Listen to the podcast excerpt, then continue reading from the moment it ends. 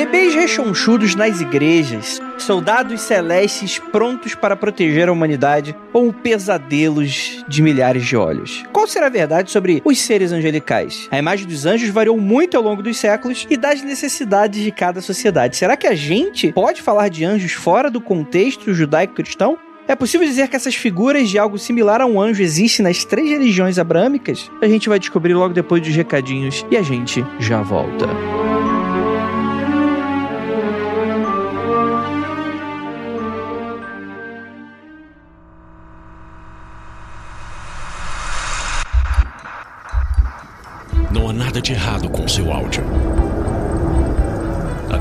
Agora através dos seus sentidos. Estamos preparando você para o que vai acontecer nos próximos minutos. Além do que conhece por tempo e espaço, o contato com algo além. Não conte para ninguém e nunca olhe para trás, pois este é Mundo Freak Confidencial.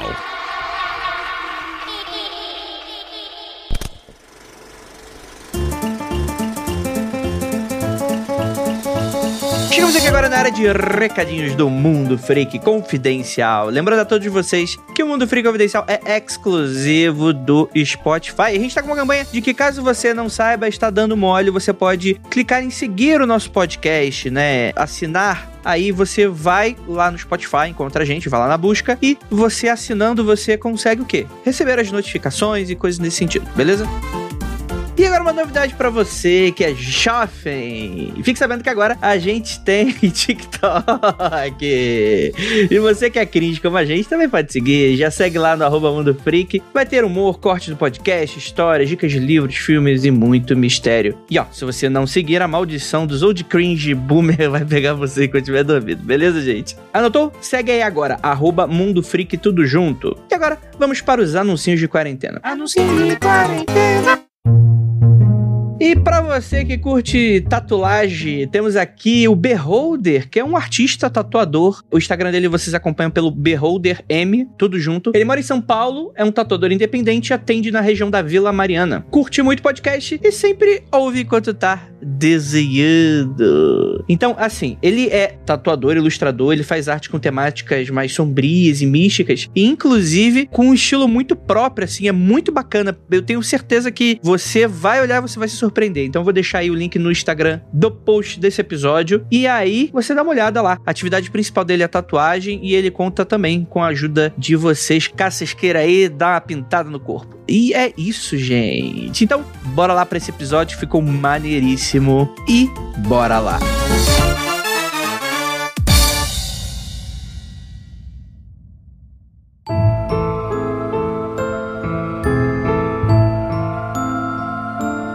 Tchau, e belas noites, queridos ouvintes. Está começando o seu mundo freak confidencial com a bênção do Senhor. Eu sou o seu pastor de ovelhas nesse momento tão tenro e que estamos aqui confraternizando com todos. Meu Deus, o que é aquilo que vem ao longe? É o anjo? Satanás? É, é, é demônio? Que coisa maluca é essa? Hoje a gente vai debater sobre os anjos. Afinal de contas, quais sua origem? Quais suas formas, né? Tem, tem muito meme, né? Falando sobre as formas dos anjos, né? Que serão coisas coisa muito doidas e tal. E para me ajudar, temos aqui ele, nosso filho de pastor, Marcos Keller. Eu quero mandar um abraço para aquele que é o anjo mais famoso do Brasil na década de 2000, Robson Monteiro, o anjo do Raul Gil. Aquele abraço, hein, cara? Não sei onde você tá, mas fica firme, é nóis. Me dava gatilho quando ele. Aquelas pessoas que cantam tremendo a boquinha assim, não tem?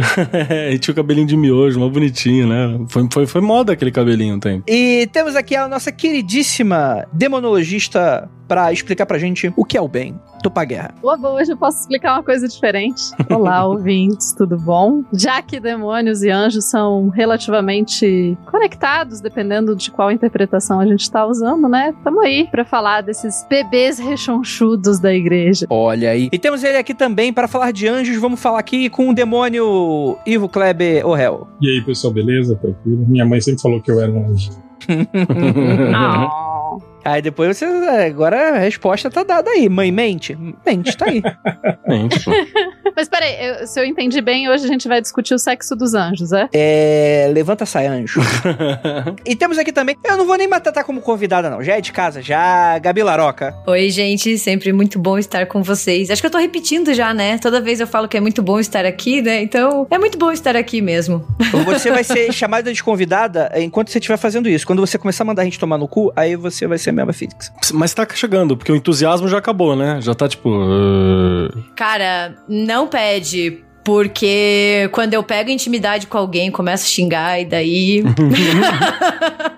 Mas vamos lá, gente. Vamos falar um pouquinho sobre Anjo, minha anja. Não tinha aquela novela que o cara falava minha anja? Não, não, acho que só eu assisti aquela novela. Deixa eu Tinha novela, Um Anjo Caiu do Céu. Tinha a música do, do Roupa Nova. que- A gente vai gabaritar os anos 90, 2000 hoje, cara, aqui. Sem- com certeza. Olha, eu, eu sou das novelas mexicanas, então eu lembro daquela Carinha de Anjo, Carinha uma novela infantil. Caramba. Verdade. Rapaz, olha E o aí. Andrei nunca vai conseguir começar a pauta, né? Porque a gente tá aqui já. Não, mas a pauta é essa. A gente vai falar hoje sobre novelas, né? O contexto religioso das novelas latino-americanas. Que inclusive será uma pauta ótima. Será uma pauta ótima. Outra coisa que eu gostava também era aquele, aquele filme Anjos Rebeldes, lembra? Pô, era legal pra caramba, cara. Era legal, mas, mas se você pensar que eles falavam durante o filme que os anjos eram o ideal de perfeição humana, aí o, o anjo era o Christopher Walken. Era meio Pô, triste.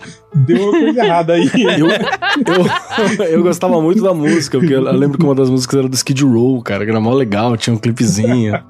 Tinha aquele rolê que, o, que o, o anjo faz a autópsia do anjo, aí tem todo pseudo tecnobubble, né? E fala assim: parece que ele já nasceu grande, eu não vejo as camadas de osso crescendo, o que será que aconteceu? E eu fiquei, nossa!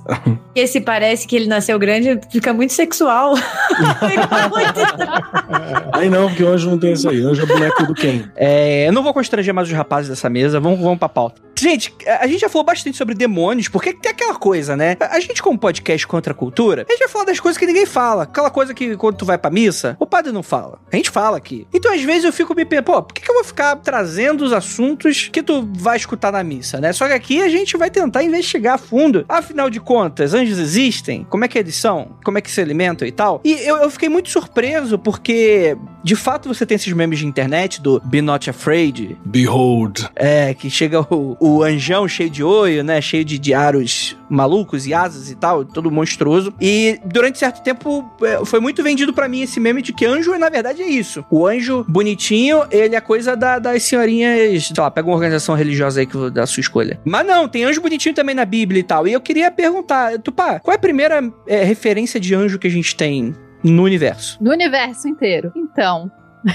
É, primeiro a gente precisa entender um pouquinho o, o que, que é anjo, né? Da onde que vem essa denominação. Porque, assim, tem muitos seres que habitam o mundo celeste, digamos assim. E quando a gente pensa nas coisas mais antigas sobre anjos na tradição judaico-cristã, né? Porque você pode dizer e argumentar, ah, talvez nessa outra cultura isso daqui seja um anjo tal, mas vamos focar na cultura que, que teoricamente inventou os anjos da gente, né? Então, o termo que aparece primeiro em hebraico é Malak, que foi traduzido depois para o grego angelos e para o latim angelus. E essa palavra ela significa mensageiro. Ela pode ser usada tanto para mensageiro humano quanto para mensageiro, assim, um mensageiro celeste e tal. Então, basicamente, o que a palavra que foi traduzida como anjo, ela significa mensageiro e aí a gente pode usar qualquer coisa, tipo, qualquer mensageiro seria um Malak. O tiozinho do correio é um Malak, é isso que a gente tá É um falando, né?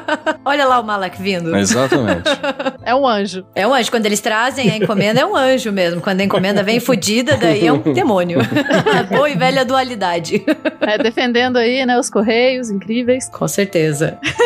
Mas, então, meio que Malak, do que a gente pode, o que a gente chama hoje de Antigo Testamento, né? Porque na Antiguidade não existia o Antigo Testamento como separado, até porque você ainda não tinha feito o novo, como que ia chamar outro de Antigo? Então você tem essa palavra. E, em geral, a gente sabe que ela se refere a um anjo quando ela vem a palavra com, tipo, junto Deus. Então, sei lá, em Zacarias 12, 8, tá escrito: o anjo de Deus. Então a gente sabe, o que estaria escrito em hebraico é o mensageiro de Deus. Então a gente sabe que esse mensageiro é um mensageiro celeste. Diferenciado. Mas, Tupá, uma pergunta. Tipo assim, é, até que ponto isso pode ser, tipo assim, traduzido como uma mensagem ou como algo personal, assim, uma entidade que apareceu e se intitula mensageiro de Deus, entende? Aí tem duas questões. Uma que a gente normalmente vai olhar na gramática do hebraico, se aquilo tá sendo colocado mais como um nome próprio. Na verdade, nesse período não tem nada com nome próprio, e isso é até uma questão, porque os próprios nomes que a gente fala dos anjos, a gente vai falar disso melhor mais para frente, eles são na verdade descrições da função dos anjos. Eles não são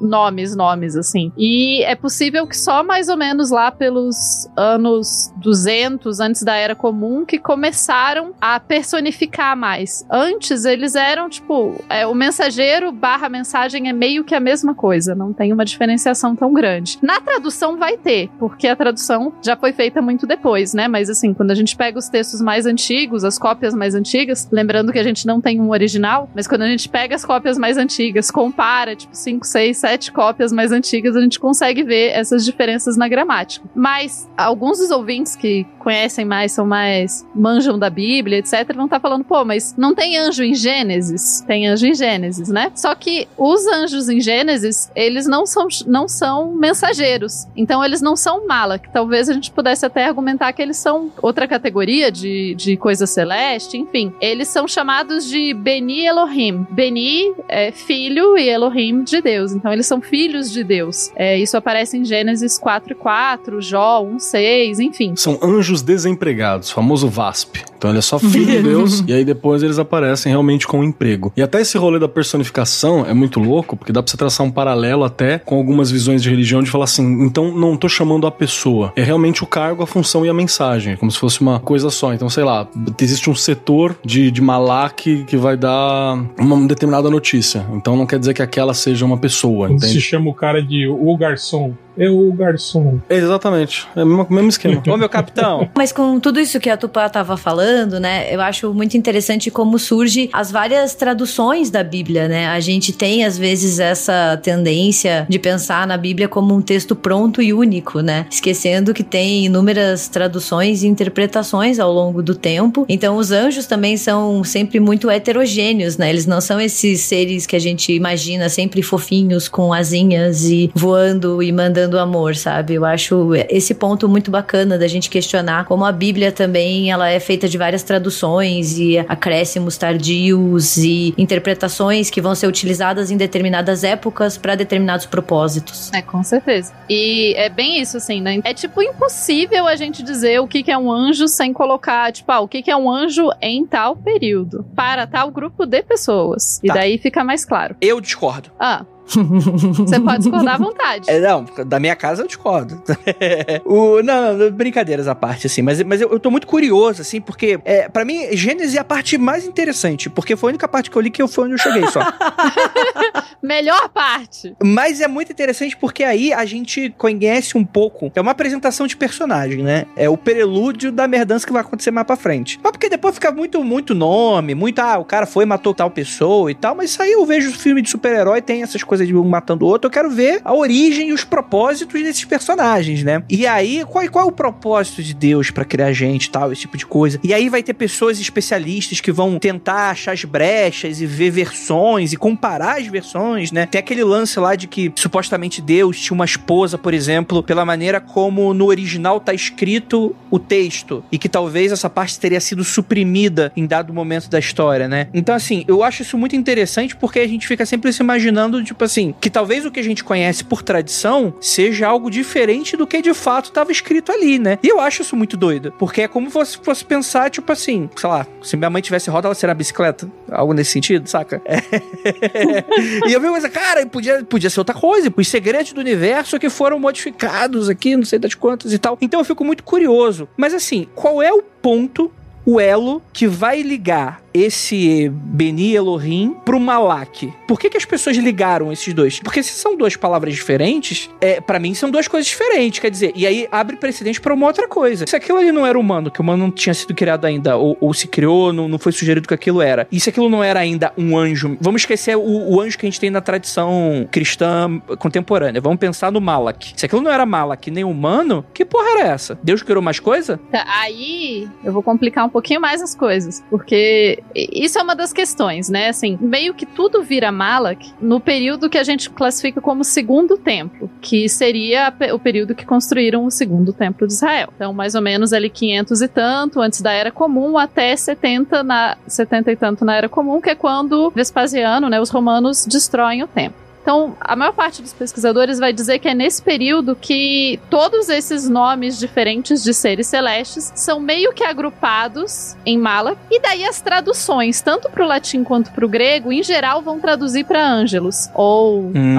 né? Assim, depende do latim e do grego. Desculpa, Nava, que desculpa a interrupção, mas agora eu preciso contar esse absurdo. Não, não, vai É lá. tipo pegar o Game of Thrones com aquele bando de casa, personagem e tal, e eles unificaram pra série de TV. Foi isso que eles fizeram, então. Isso, isso. Ah, beleza, agora entendi. E daí, porque assim, ainda, isso que a gente só falou, de, você falou ali dos Beni Elohim e dos, dos Malak. Aí você tem, por exemplo, também aparece a expressão Kadoshim, que seriam, tipo, os sagrados. Também tem vezes que eles são chamados como aqueles de quem não é possível se aproximar. Ou o que eu gosto mais, que é os ígneos. Ou você pode traduzir como os fogosos, porque basicamente é a mesma ideia. Ah, Esse eu gostei. Porque, basicamente, em toda descrição, esses seres celestiais, assim, se eles ficam perto de Deus, eles são relacionados com fogo. Eles são sempre alguma parada de fogo pegando fogo. uhum. E daí, em português, porque em inglês é the, the fiery, e daí em português é exatamente os fogosos. Que se você for ler Enoch faz muito sentido, não é? Tá ali você entende muito. Então, pai, então quer dizer que, é, a princípio, quando a gente tinha lá as citações, sei lá, em Marcos, em Pedro, Judas, Timóteo, que cada um deles cita, tipo assim, o que agora chama-se de anjo na tradução da Bíblia moderna, provavelmente nos textos primordiais essas coisas todas tinham nomes diferentes, é isso? Também. E que daí foi meio que, tipo, ah, vamos simplificar, daí vira tudo anjo, mas tipo anjo santo, anjo ímpio, anjo eleito, anjo não sei o que. Seria isso, mais ou menos, que foi feito. Mais ou menos, porque você citou Marcos, Pedro, etc. Esses são do Novo Testamento. E o Novo Testamento já é escrito em grego.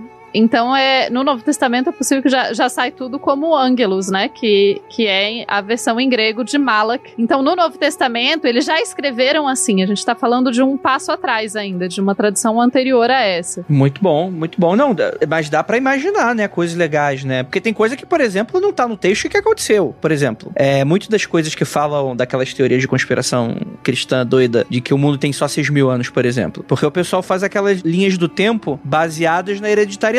Então, eles fazem as contas. Crítica construtiva pra essa galera. Não tá certa a conta, eu, eu acho.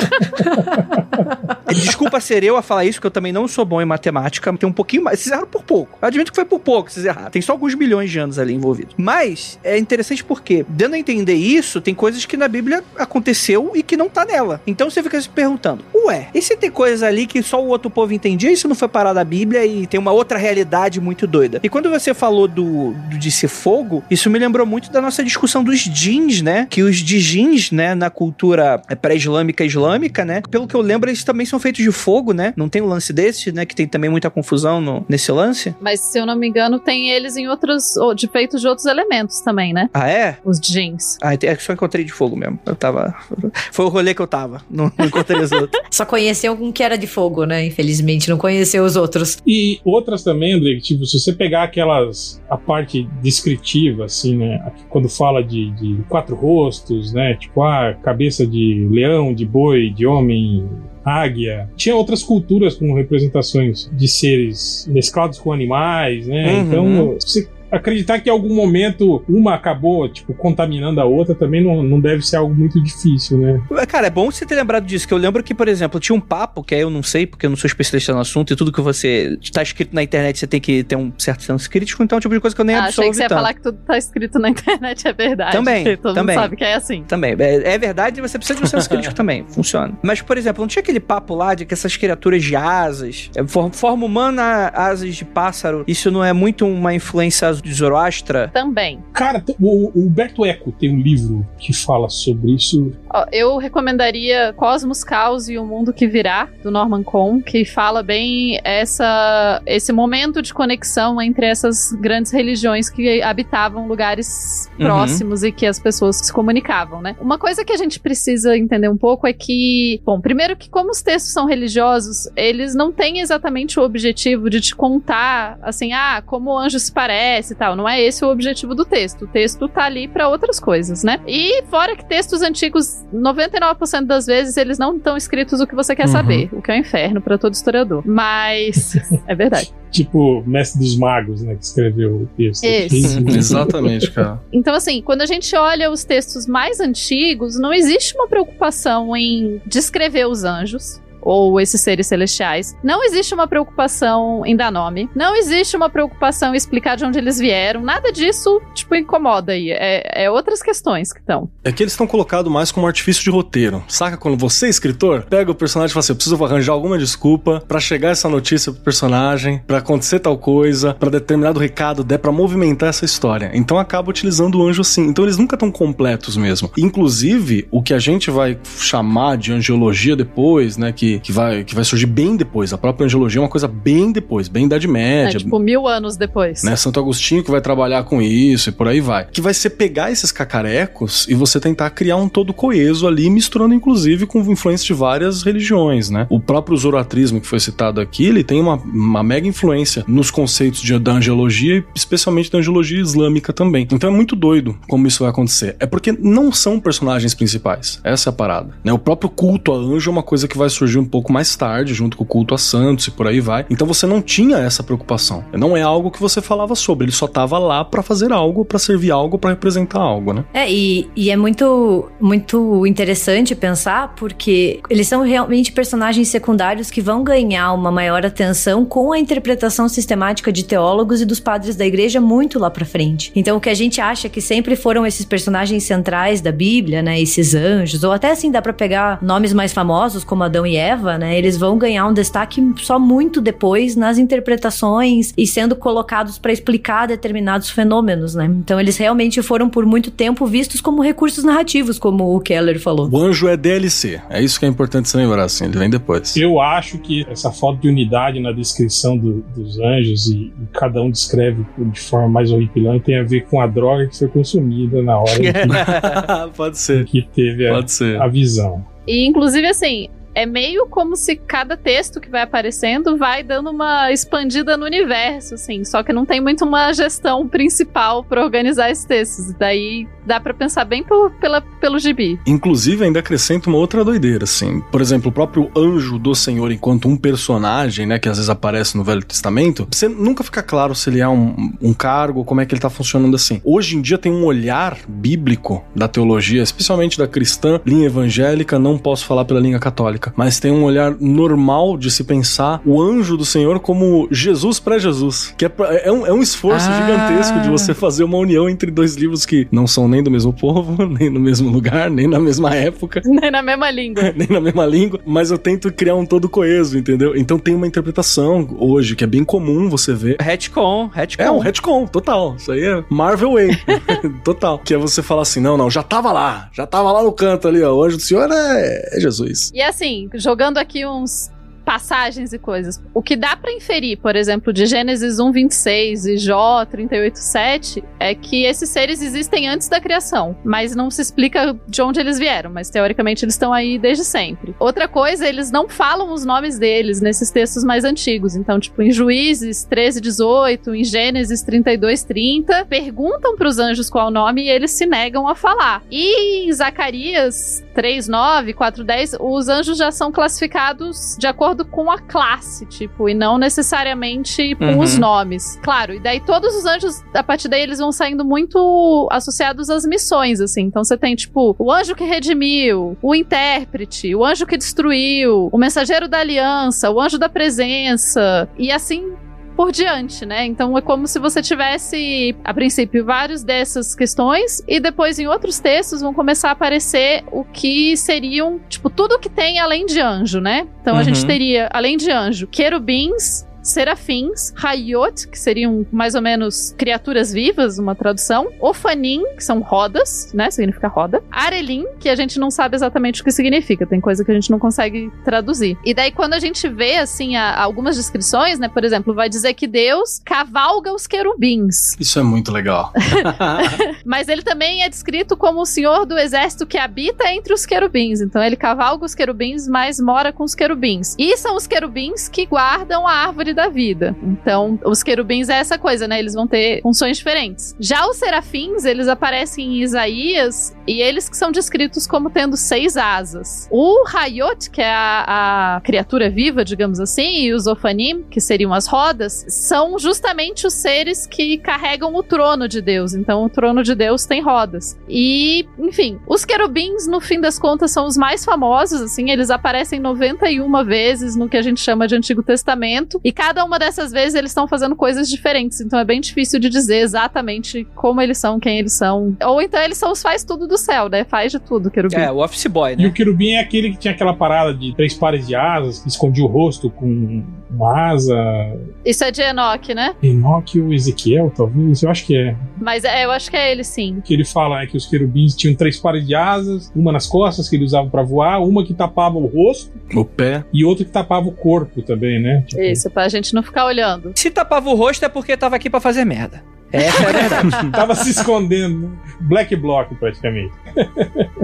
Né, e assim, a gente falou é, né, dessa questão de que eles não têm muito nome e tal. Aí no livro de Daniel começa a aparecer, aparentemente é a primeira vez que alguém dá nome pros anjos, que seriam Gabriel e Miguel. Mas ainda assim a gente pode traduzir, né? Tipo, Gabriel é homem de Deus ou herói de Deus. Esse El do final do nome dos anjos significa Deus. Então, Gabriel é homem de Deus ou herói de Deus, e o Miguel seria aquele que se parece com Deus. E ele também é o representante de Israel no céu. Porque daí vão aparecendo várias funções para esses seres angélicos, e no livro de Daniel eles falam que cada nação tem um representante no céu, tipo uma ONU do céu. E daí tem um anjo que representa a sua nação nessa ONU do céu. Ou tem um anjo do Brasil aí que tá, tá dormindo tem um tempo, hein? Alguém tem que dar uma acordada. O bicho tá distraidaço. Ele tá meio distraído. Mas o Miguel, que é o anjo que cuida aí de, de Israel, que seria o representante de Israel nessa corte. Que também não- tá fazendo um trabalho muito da hora, não, velho.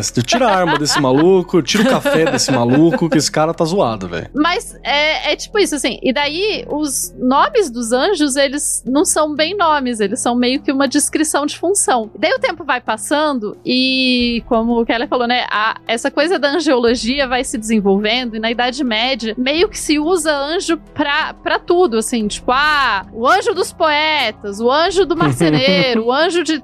Tudo vai tendo um anjo próprio. E daí você vai ter milhares de funções de anjos. E na real, tem alguns pesquisadores que até mostram, assim, por exemplo, ah, um texto que é do final da antiguidade, ainda ali no final do Império Romano, eles representam muito Deus como o imperador romano e os anjos como, tipo, posições no Império Romano. Aí depois o tempo passa e a estrutura da corte celeste dá uma mudada e fica mais parecida com a estrutura política que tá se vivendo na época, né, assim. Muito legal, né? E daí a gente pode dizer que outros pesquisadores, né, vão dizer que é como se na antiguidade os anjos eles faziam o trabalho de Deus, certo? E daí na Idade Média esses seres celestiais passam a trabalhar para os humanos, porque os humanos passam a chamá-los por nomes e fazem rituais e tal para que esses anjos se materializassem. E daí você tem toda essa essa questão da especialização dos anjos, que é uma uma questão bem da Idade Média e essas teorias de transmissão do conhecimento secreto sobre os anjos. Então, como que você consegue trazer um anjo? Como que você materializa um anjo? Como que você faz o anjo trabalhar pra você? Porque, né, na antiguidade, anjo só trabalha pra Deus. Anjo não fica fazendo coisa pra gente, não. Mas aí na Idade Média mudou. Então, eu tenho uma. Vou, vou lançar uma teoria aqui baseada em nada, hein? Mas tudo bem, vambora. Vambora. Porque eu acho o seguinte, cara, se você for parar pra prestar atenção, a a especialista é a Tupá nesse ponto, né? Eu conheço um pouco de, de teologia cristã e outras paradas, e um pouco de anjo no Novo Testamento, mas me parece que no período intertestamentário, né? Que é esse momento do que a religião cristã observa como o silêncio de Deus, quando Deus ficou quieto. Quando Deus deixou o ser humano se virar e não mandou profeta, não mandou nada, não tinha ninguém pra falar em nome dele. E aí você tem um, um aumento ali do interesse na figura dos anjos, no trabalho dos anjos, o que faz todo sentido, porque se não há um profeta pra falar com o poder político e religioso da voz de Deus, então você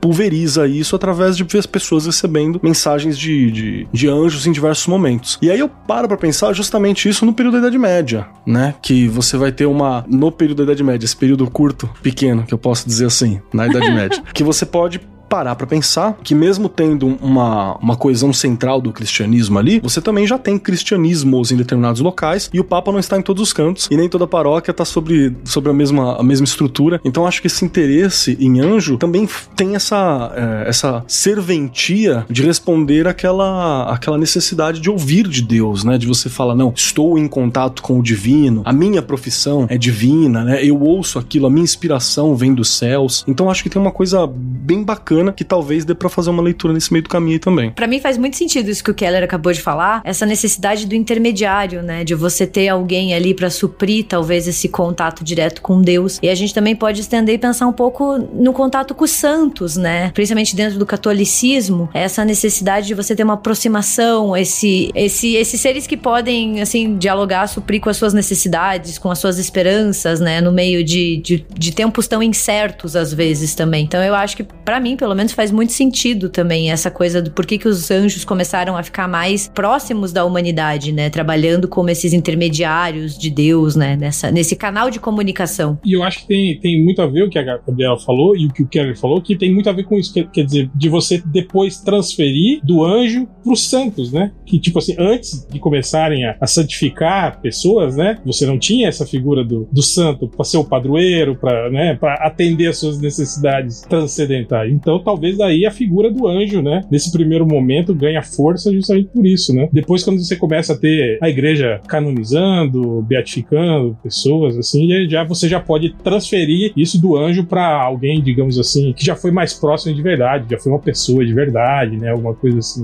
É, eu tenho um problema com esse, com esse, com essa lógica do Keller, que é apenas um problema meu, obviamente, Sim. né? Com o Keller, na verdade. E com o Keller, na verdade. é. Eu acho justíssimo e agora eu acho que tá mais certo, seja lá o que você falar, inclusive.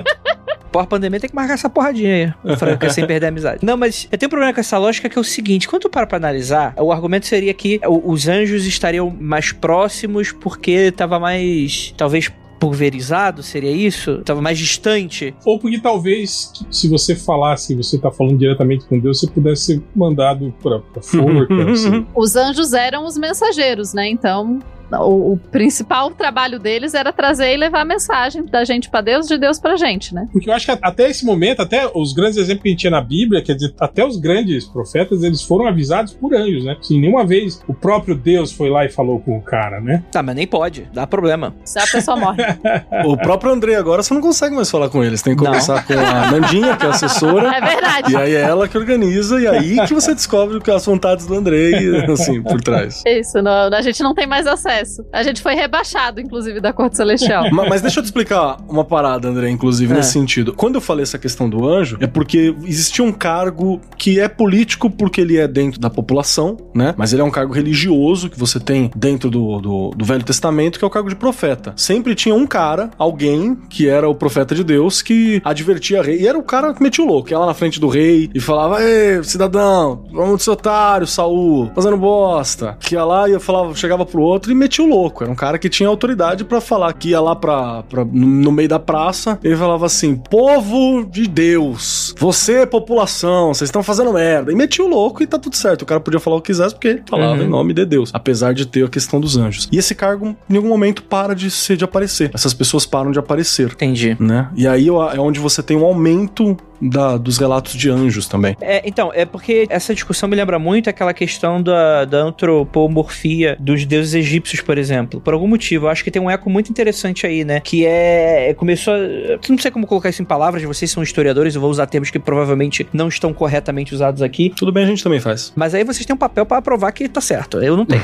né? Eu não tenho, eu não tenho essa magia, não. A gente só finge melhor, entendeu? A gente Entendi. erra igual e fala besteira igual. A gente só finge. É diferente. Tá bom, então de- deixa eu mudar então. Eu com certeza é isso que aconteceu. Eu vou falar agora, eu tenho Ah, certeza que isso é isso. Que é o seguinte: não pode ter rolado aí um, um, um humanocentrismo no rolê do tipo assim, Deus tá muito distante, a gente agora tem um domínio de Deus nesse sentido. Porque de fato houve uma, uma elevação de cargo aí por parte dos humanos. Que se antes o, o- humano não dava ordem, anjo não fa- mandava fazer anjo nada, era uma coisa até autocrática e de um. não era bilateral, né? Era unilateral de Deus pra cá. É, a partir de dado momento começou a ser de, de cá pra lá também, né? Então não pode ter rolado uma questão tipo assim, ah, não, porque é, é, o ser humano é foda, é a gente da igreja, a gente é fodão. Talvez nem seja uma coisa nova, talvez seja aquela manutenção de antigos hábitos, né, de, de oferendas, de pedidos a, a, a, pequenas divindades de floresta, aplicado hum, à nova religião, entende? Perfeito. Sem contar que tem um outro detalhe, Andrei, que assim, é uma interpretação teológica, ou seja, não é a verdade, não é a realidade, e pessoas vão ter olhares diferentes. Mas é comum você ter uma interpretação teológica dentro do cristianismo que realmente o ser humano, ele foi, ele, ele ascendeu um pouco. O sacrifício de Jesus faz com que o véu do templo seja rasgado. Para quem não é versado em, em crentez e cristianidez e essas paradas, dentro do templo sagrado, templo de Israel, você tinha uma separação, que era uma série de véus, né, que separava o lugar santíssimo, que é onde Deus habitava praticamente fisicamente na Arca da Aliança, e o lugar santo, que é onde você tinha que entrar de uma determinada forma, com determinada pureza e por aí vai. E aí você tem dentro do, do, do Novo Testamento, após a morte de, de Cristo, dizendo que o véu do templo se rasga. Então não existe mais a separação entre lugar santíssimo e lugar santo. Isso é uma interpretação teológica para esse momento. Entendi. Né? Então realmente seria o quê? Qualquer pessoa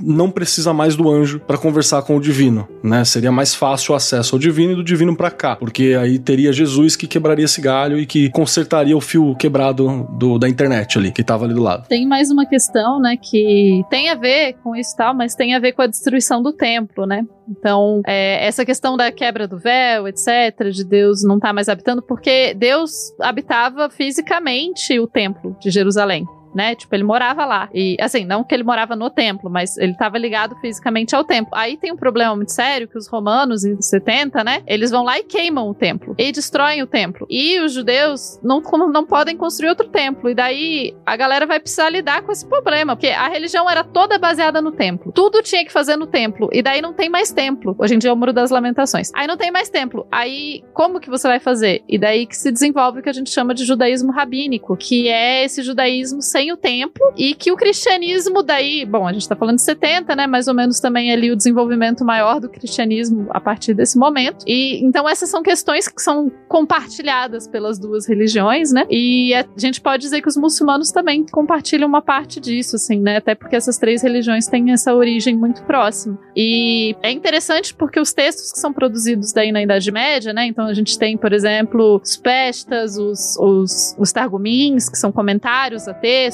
e etc., eles vão citar coisas dos anjos e eles vão descrever os anjos muito mais do que tinha sido descrito antes. Então, por exemplo, tem um que ele descreve que cada anjo tem uma placa em seu coração com o nome do anjo, combinado com o nome de Deus, El. E daí esses nomes do, dos anjos, como a gente já falou antes, mas agora está sendo colocado mais explicitamente, isso daqui é um targumim, que ele vai falar que, ó, nenhum anjo pode levar duas mensagens e dois anjos não podem cumprir uma única mensagem. Então tem essa separação aí. Já evitando, evitando o cabide de emprego já. Isso. Época. Cada um só pode fazer uma coisa e duas pessoas não podem fazer a mesma coisa. É isso aí. E ele explica, né? Dos três anjos que vieram a Abrão, Miguel, era o anjo da guarda de Israel. Ele trouxe a notícia do nascimento de Isaac. Gabriel, que é o anjo da vingança celestial e do fogo, veio para derrubar Sodoma. E Rafael resgatou Ló. Então tá vendo? Cada um fez uma missão. Não pode fazer duas missões. Isso até que eu tava falando sobre o lance das outras religiões. Se eu não me engano, eu acho que o Gabriel tem citações dele na, na, no Islã, né? Sim. Ele apareceu pra Maomé, se eu não me engano, né? Não, ele era brotherzaço do Maomé no, no Islã, ó. tá vendo, André? Já tinha, já tinha crossover aí, ó, entre as religiões e os personagens aparecendo em duas editoras diferentes aí, ó. se a gente vê o Corão, a Sura 37 fala já que Aulat Al-Uza e Manat são filhas de Deus. O chefe de todos os arcanjos é Gabriel, ou Gibril. Miguel, Micael, também faz parte. Israfil, que seria o Sarafiel, toca a trombeta da ressurreição. O Azrael é o anjo da morte. E essa, a etimologia desse nome é um pouquinho mais obscura. Depois virou Batman. Isso. É, sabia que tava vindo tava aguardando isso. Tava aguardando. Aí, ó, em alguns textos vai se dizer que existem quatro anjos que sustentam o trono divino. Já no Rapaz. Corão se diz que são oito anjos então, no Corão são oito anjos que sustentam o trono divino. E no Corão também os anjos podem ter duas asas, três asas, quatro asas, enfim, Depende. Isso que você tava falando, dos quatro e oito anjos, eu tava lendo a respeito que eles falam sobre o lance das rodas, Sim. que tem isso, que tipo, elas davam sustentáculo ao trono divino e que, em algumas representações, elas sempre estavam acompanhadas de um querubim, né? Sim. Então, eles falando isso, se essa diferença de numeração, talvez uma religião contasse os querubins que estivessem juntos com as rodas no trono divino e talvez outra não. Ai, que Tipo, algumas religiões interpretam que o querubim e a roda são uma coisa só, é, umas paradas bem, bem, bem loucas. assim. E outros que o, o, o querubim é. Não é bem o trono, mas é tipo, o Deus está montado no querubim, né? Sim, sim. E é interessante que, e, daí alguns textos e essa coisa, os anjos, é, lembra que cada um só pode ser associado a uma coisa e tal. E no livro de Enoque ele traz, porque Enoque, ele tem esse rolê muito doido, que ele vai pro céu, né? Quem é Enoque, Tupá? Enoch é um cara que tem, é, a partir de formas de alterar a consciência, de jejum e etc., né? Que é uma forma de alterar a consciência e entrar em transe religioso. Ele acaba passando por uma, uma experiência de anábase, eu confundo. É anábase que é pra cima, catábase é pra baixo. Que é de ascensão. Aí vai pro céu e ele volta pra contar, e ele volta e escreve vários livros pra contar pra gente o que que tem e como funcionam as coisas, né? E Enoch, inclusive, não morre, ele vira Metatron, que ele, ele acende, ele não morre, ele só acende. Ele ganha cargo no céu. Isso. E é o único anjo que tradicionalmente não tem El no fim, assim. É, o Metatron é, é bem sem graça. Eu, acho, eu fico bravo quando alguém fala dele. Assim. Fica ofendido com esse Fala, nome. Cadê o El, cara? Até o Kalel tem o El também ali, pô. Ficou entendido, absurdo. Vacilo. Não, e assim, é legal que o, o Enoch ele vai colocar uma listona, assim. Então, por exemplo, você tem o Baradiel, que é responsável pelo granizo. Então, Barad significa granizo em hebraico. O granizo do Senhor. Isso. Aí você tem o Ruhiel, que é o vento do Senhor, né? Que Ruach é vento, mas também é demônio, também é espírito. Mas assim, no caso, é vento. Você tem o Baraquiel, que Barak é raio, então Baraquiel. É o raio do Senhor. Isso. O Zamael, que é da tempestade. O Ziquel, É o que zica. É a zica do Senhor. é o vento incandescente, também conhecido como cometa. Cara, eu fico pensando, isso que a Tupá falou, que cada anjo cumpria uma função específica e nenhuma mais. Imagina aqueles que cumpriram uma função só, que foi nunca mais, né? temporal e depois não fizeram mais nada. Nossa, que benção. Tadinhos. Imagina a quantidade de vagal que tem lá, Andrei. O anjo do meteoro dos dinossauros, sabe? Só fez uma vez e nunca mais. Tá cara. parado lá, nunca mais teve ação, entendeu? É tipo, tá Né? dentro do sótão de Deus, sabe? Deus trancou ele lá dentro, falou assim: agora não preciso mais de você, fica aí com a estralheira. Tá na geladeira, que no caso era a geladeirel, que era a geladeira de Deus, no caso. O pessoal falar. Mas assim, tem algumas interpretações de alguns textos mais antigos e tal que chegam a dizer que na real os anjos eles têm uma, eles expiram assim, é tipo o anjo de uma parada específica, Deus fala a ele. Então ele é criado no momento que Deus fala a ele. E daí ele cumpre a função dele e ele deixa de existir logo depois. Ele não é um, tipo, um ser que tá lá sempre. Ele, ele é efêmero, assim. Ele só funciona pra aquilo. E no caso, a galera do granizo, acho que tá aí até hoje, né? Mas, mas isso aí é muito útil, cara. Se eu fosse Deus, por exemplo, tá dando aquela coçadinha nas costas, eu faço coçadiel e, e vou ficar aqui na minha casa, eu vou dar alimentação, não, não paga aluguel esse filho da puta. Eu desfaço, mano. Passou a coceira, puf, sumiu. Exato, exato. Perfeito. Ótimo. E você tem, assim, só pra vocês terem uma ideia aqui, tem uma lista aqui, assim, mas tem, tipo, furacão, trovão, terremoto, neve, chuva, luz do dia, noite, roda do sol, roda da lua, estrelas, planetas, tudo isso tem um anjo. Você tem um anjo pra tudo que você quiser. Aí eu acho legal que daí, para não ficar muito específico, tipo assim, se você pensar, né, quando começa o lance daqueles anjos que inspiram pessoas, né? É pra você não ter, tipo assim, o anjo que inspirou a roda, o anjo que inspirou Criação do Fogo. Aí você cria um anjo só que inspira todo mundo, assim, né? Que inspira tudo. Então, sabe quando que isso começa a acontecer bastante? Na, no rolê da. Não é exatamente na Idade Média, mas é nessa pequeno espaço de tempo chamado Idade Média, né? Que, que a gente pode falar desse jeito dele. Que você vai ter vários rabinos e toda aquela, aquela tentativa de você organizar a cosmovisão judaica, porque os judeus estão espalhados, né? Tá pra tudo quanto é canto. E é onde você tem a- alguns cabalistas começando a organizar. A cabala é uma forma de misticismo judaico escrito e teórico, e tem várias outras colocações Você normalmente vai ver os 72 anjos cabalistas, que é sempre falado, se você for procurar. Que é justamente alguém que sentou e falou assim: Isso aqui tá uma zona, né? Vamos organizar essa parada. Então, vamos achar um tronco, algo que ajuda a, a, a ser o- a espinha dorsal dessa, dessa questão, e a gente vai extrapolar por elas. Aí a galera pega na Torá, pega três versículos específicos que estão lá pra trás, acho que tá em Gênesis mesmo, não vou lembrar exatamente aonde agora, mas é algum rolê de Moisés passando por algum canto, sendo inspirado por alguma coisa. São três versículos que tem 72 letras, e cada letra você vai montar uma pronúncia e um nome específico e colocar El no fim. Então você faz os arranjos disso pra gerar uma série de nomes, que são esses 72 nomes, que vão ser associados depois 72 nomes de Deus, então você teria uma função pra cada. Assim como 72 nomes de Deus, eh, são as funções de Deus. Então você chama o Deus certo pra aquela coisa certa. Aí você tem o anjo certo pra aquela função certa, que é justamente querer montar um bestiário de D&D de anjo pra me chamar o anjo correto pra aquela função específica, que é mais um esforço,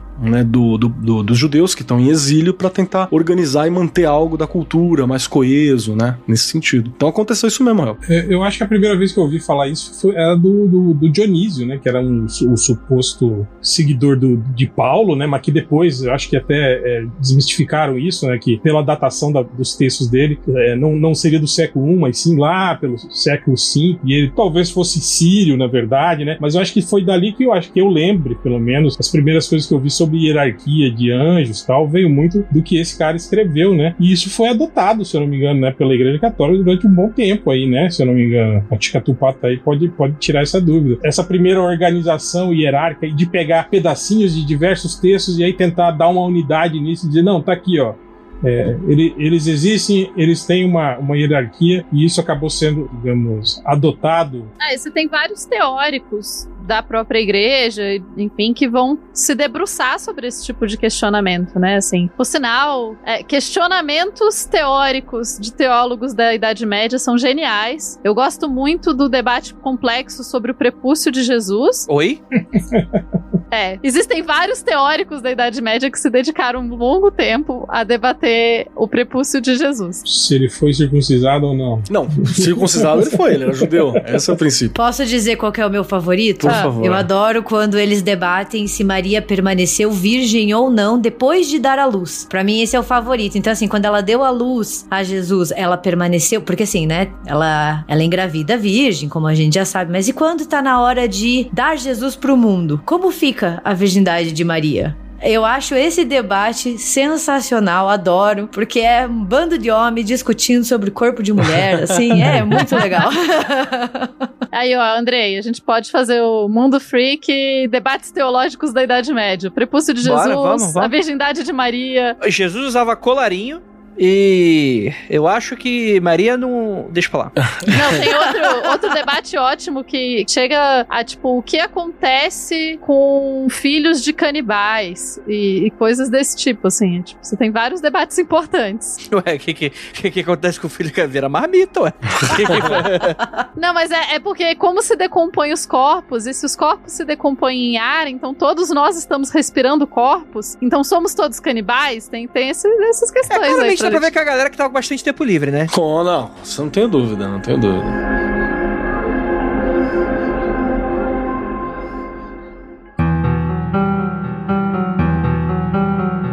Deixa eu resgatar um negocinho aqui, Tupá. Porque você falou sobre essa coisa de que cada função tem um nome de anjo específico pra isso. Alguém falou que não. Tem inclusive pessoal que, que, que fala que Deus pode criar o anjo falando e depois ele se desfaz no ar, etc. Eu fiquei pensando isso logo no início do podcast, quando a gente tava debatendo justamente esse lance da- das funções. E será que não tem anjo? Existe essa possibilidade, mas é interessante que tem descrição de alguns desses seres. Hum. É que eu tô pensando aqui, é, não, mas mas é que eu tô- já tô viajando na maionese, assim, porque de fato a gente vai direto agora pra parte das descrições dos anjos, que eu acho que a gente não, não abordou tanto, acho que a gente pode falar mais sobre isso e tal. Porque de fato, né, eu acho que é consenso que eles são seres imateriais, eles não têm uma forma física específica. Feitos de fogo. Legal, feitos de fogo. Todo mundo acha que é feito de fogo. Não tem nenhum que, que acha, não. Feitos de é... fogo são fogosos, como a gente estabeleceu. Não, não, isso aí tá nos Nephilim lá, que a gente vai ser outro podcast. Apesar de que alguns não aparentavam exatamente estarem em chamas, né? Não, mas aí a gente vai falar da aparência deles, mas a essência deles é é de fogo. É fogo espiritual, fogo é espírito, né? Essa é a ideia. Porque às vezes pode ser, tipo assim, eles podem ser o, o verbo acontecendo ali no, no rolê. E não algo específico. Mas se de fato eles aparecem com uma forma física, que depois eles vão aparecer, inclusive falam, tipo assim, eles podem ter forma de gente. Isso tá na Bíblia. Sim. Bem antigo, inclusive. Não é só aquelas formas monstruosas. Inclusive, não é nem elfo do Senhor dos Anéis, com orelha pontuda. Tipo, é humano, tipo, você olha pra pessoa e fala, é humano. É, a galera do Sodoma e Gomorra que tava maluco querendo comer o anjo, né? O anjo apareceu, Deus mandou o anjo, a galera, ah, dá pra cá, vamos trazer pra Mas, festa. mas, mas o, o, o Kelly, mas aí você tá sendo ingênuo, porque se obra aqui a timeline do Twitter, tem gente querendo. Deixa pra lá.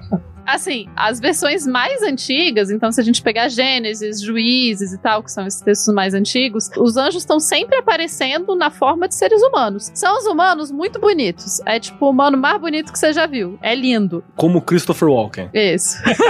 Essa é a representação perfeita de anjos no cinema mesmo. Isso. Só que assim, fora ele ser lindo, não tem nada que te diga que ele é um anjo. Assim, você olha pra ele, você não vai saber que ele é um anjo. Na tradição islâmica, se eu não me engano, anjos não comem. Então você percebe que é um anjo que você oferece comida pra ele, ele não come. Mas na tradição judaica não tem como saber que ele é um anjo. Embora eles tenham poderes especiais. Então, assim, Eles são os X-Men. isso, o que, que o anjo pode fazer? Ele voa, certo? Voa pelo ar, né? Pode voar. Pode ficar invisível quando ele encosta em algum sacrifício, né? Os sacrifícios que eram feitos pra Deus tal. Esse sacrifício pega fogo na hora. Ah, isso aí com uma garrafa de álcool e um fósforo eu faço isso também. Isso aí é tranquilão. Então, eles conseguem entrar no fogo dos sacrifícios que ficava no templo, tipo, e desaparecer lá. Eles- é tipo um portal, talvez. Eles também aparecem nas chamas do espinheiro, né? Eles conseguem aparecer do fogo. E quando eles estão na forma celeste deles, que não seria né, essa forma humana, eles são, eles são tipo seres puros e brilhantes, igual o céu. Então, meio que você não consegue ver porque eles são igual ao céu. E eles são formados por fogo e também são circundados por luz, assim, eles têm sempre luz. Não, não, eu, eu, eu, eu- juro que eu entendi errado o que você falou, mas eu não vou fazer essa piada. Pode ir, pode ir pra Você frente. ia falar que eles é circuncisados, né? Não, são circundados. É, Eu fiquei muito, eu fiquei muito, eu falei, caralho, bicho, imagina. Circuncisão por laser. Laserel do Senhor.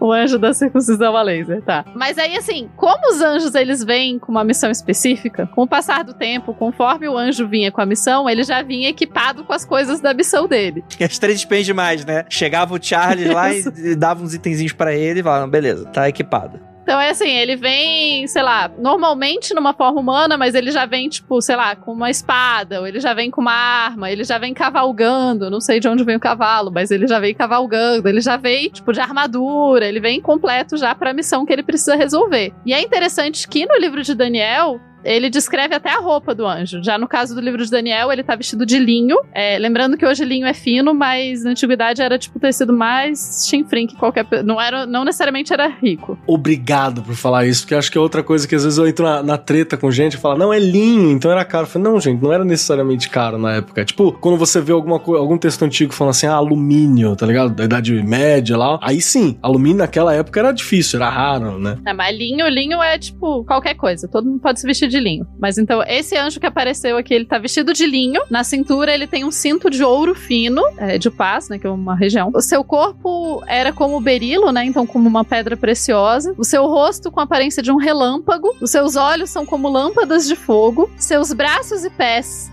como a cor do bronze polido e a voz das suas palavras como a voz de uma multidão. Então, assim, não é bem uma descrição física na- no sentido, assim, toda essa descrição ela tá muito mais trazendo o poder dele. Cada elemento desses traz uma característica. Sim, isso. Mais do que simplesmente alguém olhou e desenhou. É, é muito mais a ideia de, tipo, o que, que ele representa. Poética, né? Isso, é poético. O próprio berilo, por exemplo, se for dar uma olhada, ela é uma pedra bonita e ela é meio vítrea, né? Então ela tem aquela coisa tipo que você olha e fala, nossa, ela, ela- ela mostra, parece água, parece pura. Então tem todos esses rolês que na verdade é pra atribuir mesmo questões no, no fim. É pra falar que era um tipo um Superman, manja. Até paro pra pensar se muitas vezes a gente tá sendo literal quando a gente fala da roda, mas por exemplo, forma de roda podia pra falar de movimento, saca? Que é uma coisa que é rápida. Ou quatro cabeças, cabeça de leão, pode ser pra falar da ferocidade, né? Você tem essas questões que não é uma preocupação com a descrição física do rolê mesmo. Ela é uma descrição de uma ideia do, do que representa, do que eu senti na hora que eu vi esse ser ou essa entidade, né? E talvez possa ser até, tipo assim, uma coisa de. Talvez fosse mudando, né? Porque se isso fosse tradição oral e depois foi passada pra texto, o quanto que essa tradição tradição oral já não é antiga e essa coisa já foi se modificando com o tempo, né? Sim. E se traduzindo também para aquele momento fazer mais sentido para as pessoas que estão lendo, né? Porque a, às vezes é mais importante o sentimento que isso evoca do que necessariamente é, é a questão de ser poesia, né? Boa parte desses textos são poesia. E poesia nunca é literal. Tem muita questão do, do, do inconcebível, né? De que aquilo é, é o poder divino que está se manifestando. Então eu não tenho capacidade de vê-lo plenamente, de entendê-lo plenamente. Eu acho que tem um pouco disso também, né? Da, dessas descrições. Eu acho que tem muito dessa questão questão de você não conseguir descrever porque é algo além do que o ser humano é capaz de entender. Então, não é possível você empregar uma tradução literal, sabe? Então, tem que ser algo muito mais metafórico, às vezes, é, dependendo do contexto histórico em que isso é usado, né? É, mas eu gosto que ele tá vestido e é de linho, né? Eu acho interessante esse ponto importante. É porque é gente como a gente. E ele tem cintura. um cintinho de ouro. É, cintinho de ouro. A descrição que é mais famosa nos memes de internet é a descrição dos querubins em Ezequiel, né? Quer dizer, outras também, assim, mas. Eu pensei que fosse os tronos. É isso, perdão. Os tronos são mais famosos, mas é que a, a dos querubins em Ezequiel aparece muito também. Posso ler a do, de Ezequiel? Vai, vai, manda aí. E no meio do fogo, havia quatro vultos que pareciam seres viventes. Lembra que lá, é, antes a gente falou, né, ofanins, que pareciam. Então, esses quatro vultos pareciam ofanins. Esse daqui é, o é do trono também. Na aparência, tinham forma de homem, mas cada um deles tinha quatro rostos e quatro asas. Suas pernas eram retas. Seus pés eram como os de um bezerro e reluziam como bronze polido. Debaixo de suas asas, nos quatro lados, tinham mãos humanas. Os quatro tinham rostos e asas, e suas asas encostavam umas nas outras. Quando se moviam, andavam para frente e não se viravam. Quanto à aparência dos seus rostos, os quatro tinham rosto de homem, rosto de leão do lado direito, rosto de boi no lado esquerdo e rosto de águia. Assim eram seus rostos. Suas asas estavam estendidas para cima. Cada um deles deles tinha duas asas que se encostavam na do outro ser vivente, na do outro faninho de um lado e do outro, e duas asas que cobriam seus corpos. Cada um deles ia sempre para frente, para onde quer que o espírito, que Deus fosse, eles iam, e não se viravam quando se moviam. Até porque tem quatro cabeças, né? não precisa ficar se virando para ver em volta. Naturalmente. Os seres viventes pareciam carvão aceso, eram como tochas. O fogo ia de um lado a outro entre esses seres, e, e do fogo saíam relâmpagos e faíscas. Eles iam e vinham como relâmpagos. Enquanto eu olhava para eles, vi uma roda ao lado de cada um deles, diante dos seus quatro rostos. Então, é isso. É uma descrição que não é para ser literal, assim, não é para você desenhar isso. Sinto muito. Impossível não tentar imaginar, né? eu acho que deveria, é, tipo assim, pra gente tentar traçar uma lógica, se isso é algo é, alegórico. ah, boa sorte. Talvez seria tentar imaginar o que que esses animais e o que que esses membros significavam para esse povo, né? Porque naturalmente, vai que, essa, que era realmente essa descrição visual deles, mas provavelmente cada um desses animais deveria significar alguma coisa, não sei, tipo, sei lá, vamos lá, Sim. sabedoria, força, destreza. Então que tipo assim, vamos pirar aqui, tipo a expressão que eles utilizavam era a expressão de alguém que é, tem esses quatro atributos, né? Então era alguém acima, né? Alguém, sei lá, até soberbo talvez, né? alguém perfeito, né? Alguém que, que, que, intimidava de certa maneira, né? É tipo você falar, não, passou 40 dias no deserto. Não foram exatamente 40 dias. Não, muito tempo, né? Não, não poderia ser algo assim? O esoterismo ocidental faz associação com os quatro elementos mesmo, sempre. Que esses quatro animais representam os quatro elementos que na verdade são gregos, né? Essa é mas isso já é bem póstumo, não é do período, né? Isso é a interpretação depois, eu diria. Eu acho sim, que sim. Os, esses bichos têm outras questões, assim, né? E é, é bem interessante, porque aí tem que olhar um por um, porque essas coisas têm milhares de significados dependendo do período, e tem que datar esse texto e ver o contexto dessa época e tal. E lembre-se também que são, são os monstros, perdão, são as criaturas que formam a esfinge, que também você tem tá, tá mais próximo, então tem N questões ali que hum. podem ser e podem não ser, né? E o foda, André, é que não dá nem para questionar, porque, tipo assim, tem uma espécie de águia no, na região oriental do Oriente Médio, tinha leões naquela época naquela região. Então, tipo assim, não dá nem pra questionar isso, sabe? De que, ah, de que eram animais, por exemplo, que talvez eles não conheciam, sabe? Não sim, conheciam esses animais. Porra, mas aí também, cara, se, se eles colocam o animal e não conheciam o animal, aí é deu mesmo. aí é, não vou questionar. Um canguru na Bíblia, né? Canguru na Bíblia era tudo que eu queria. Não, aí veio com a, com a cara de um ornitorrinco. Eu vou falar, porra, o Senhor inspirou essa porra mesmo. Não, e assim, o livro de Daniel é bem interessante, porque ele, por exemplo, quando ele fala das bestas, né? Não, não dos anjos, mas das bestas, bestas, as bestas têm isso, tipo, ah, 10 chifres. Tô inventando aqui, que eu não lembro se era Uhum. 10 chifres, mas tipo, um monte de chifre, um monte de não sei o que. Isso, ele dá algumas interpretações e ao longo de muitos séculos, porque a galera teve muitos séculos pra re- reler e reinterpretar essas coisas, ao longo de muitos séculos, isso foi explicado e reexplicado, assim. Então você tem vários textos de várias tradições dizendo, ah, os chifres aqui significam tal coisa. Aí vai ter outro, sei lá, 100 anos depois, alguém vai escrever e falar, não, na real, o chifre aqui, e é sempre meio que reinterpretado, assim. Só uma coisa, isso que a gente, acho que a gente vai entrar agora exa- exatamente nisso, na, na representação gráfica, né, na representação Mais contemporânea, assim, também. O livro que eu tinha citado antes é o Arte e Beleza na Estética Medieval, do Humberto Eco. Ele cita exemplo, sobre isso, né, sobre a, a, a figura né, retratada dos anjos assim, com o passar dos, dos séculos, e é legal que ele, ele dá indícios assim, do que pode ter influenciado naquela, naquele tipo de visão naquele, naquele período. Assim. Muito bom, muito bom. Eu acho interessante como, assim, os, os textos bíblicos falam claramente que eles aparecem como humanos muito bonitos. E daí, em boa parte das pinturas, dos livros, etc., eles vão ser desenhados com traços femininos, né? Mas aí eles são, se a gente puxa para as representações de seriados, etc., daí eles são representados por homens. E daí ah, depende.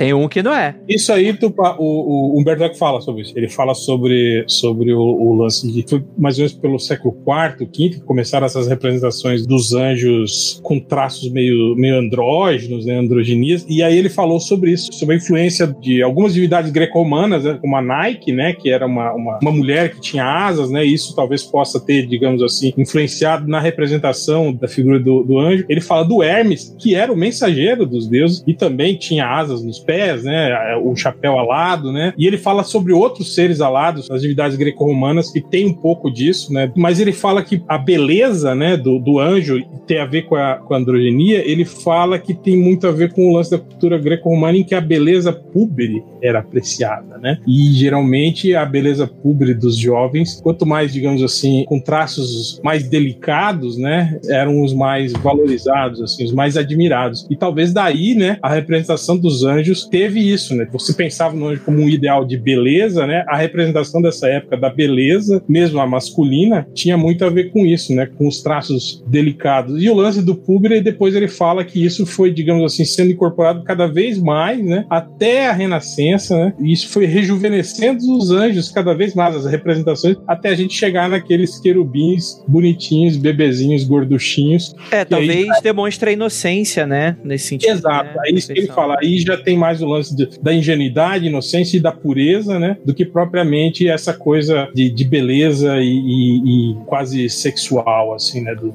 dos anjos. É. Mas isso foi só na idade, na idade, só já lá no Renascimento, né? Essa, É, eu acho que ah, o Renascimento ele vai ser muito importante por causa disso, porque eu acho que ele vai dar o tom, né? E ele vai ser o elo que vai. A gente vai esquecer um pouco, talvez, essas imagens mais bíblicas, né? Descritivas, e a gente vai pra esse ideal estético que a gente tá acostumado a ver nos filmes, nas séries de TV e por aí vai e tal. Não, eu, eu gosto muito como os anjos são representados no cinema de horror, né? E daí aqui puxando pra, pra minha sardinha, mas é, eu pensei muito ao longo do programa em De 2005, né? Que a gente tem a, a Tilda Silton como o Gabriel, e ela é um anjo andrógeno, né? Ela é muito andrógena, ela tá bem fora dessa, desse escopo do binário, né? Que eu acho que é uma representação muito interessante até, né? Até porque ela tem um certo desdém da humanidade, então não é aquela coisa do anjo bonzinho. E é uma coisa que a gente vê muito recorrente no, no horror, que são os anjos como possíveis antagonistas, né? Então a gente tava falando do Anjos Rebeldes, do Gregory Wyden, de 95, mas é muito aquele medo da, da,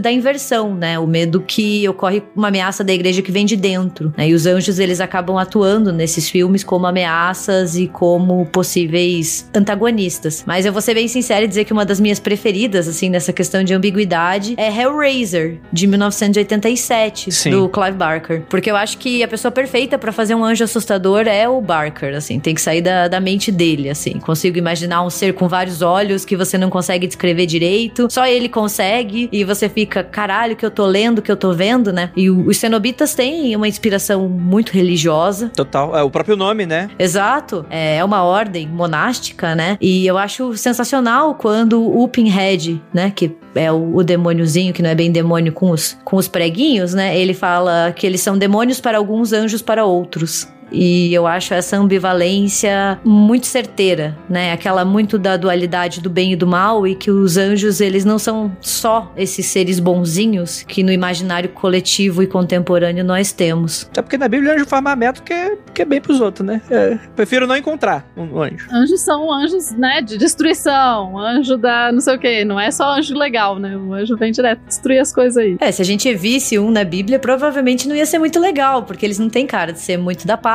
né? Então é muito mais coerente para mim essa coisa ambivalente que o cinema traz bastante, né? Eles podem ser demônios ou anjos, né? São categorias que não são mutuamente exclusivas, na verdade elas caminham juntas, eu acho muito bacana. E eu queria muito ver o Barker fazer representações de anjos, porque eu acho que ele é o cara certo pra tarefa. Isso que ele tava falando sobre o lance das asas, né? Que as primeiras aparições do anjo na Bíblia ele não, não tinha asas, mas depois ele, ele foi descrito como com asas e com várias asas. No livro do Humberto Eco mesmo, ele fala que entre ali o século IV e o século V, meio que as asas viraram que uma regra na representação gráfica dos anjos, simplesmente para as pessoas identificarem mais rapidamente quem era o Quem é o personagem divino e quem era o personagem humano, né? Faz sentido. Como você vai fazer ele não comer no desenho? É muito mais fácil fazer uma asa. Aí eles começaram a, a, digamos assim, botar asas e ralos, né, em todos esses personagens que eram, que eram divinos na- nas representações gráficas dos anjos, né? Dos... Tem um rolê disso, mas é das esotéricas, mas não, não acho que da historicamente acurado, né? Que fala dos chakras, né? É, não é historicamente curado mesmo. mas, mas beleza, mas é legal, é da hora. É legal, porque aqui qual, é o ralo? O ralo que ele tá falando, é- essa palavra existe, tá? É o Halo, Halo. É o ar, exatamente. Isso é a mesma coisa. Mas não vou cantar pra não estragar o podcast, né? Vai que dá uma interferência. É o Master Chief, né? que, que tá lá na cabeça dos anjos e tal. É porque ali é o, é o chakra coronário que tá brilhando. Porque, tipo assim, como são seres muito evoluídos, todos esses chakras ficam brilhando. Então ele parece, na verdade, um carro alegórico. Tá? Não é porque ele tem asa, é porque os chakras da- da- das costas tá brilhandão. Aí parece que é uma asa, por exemplo.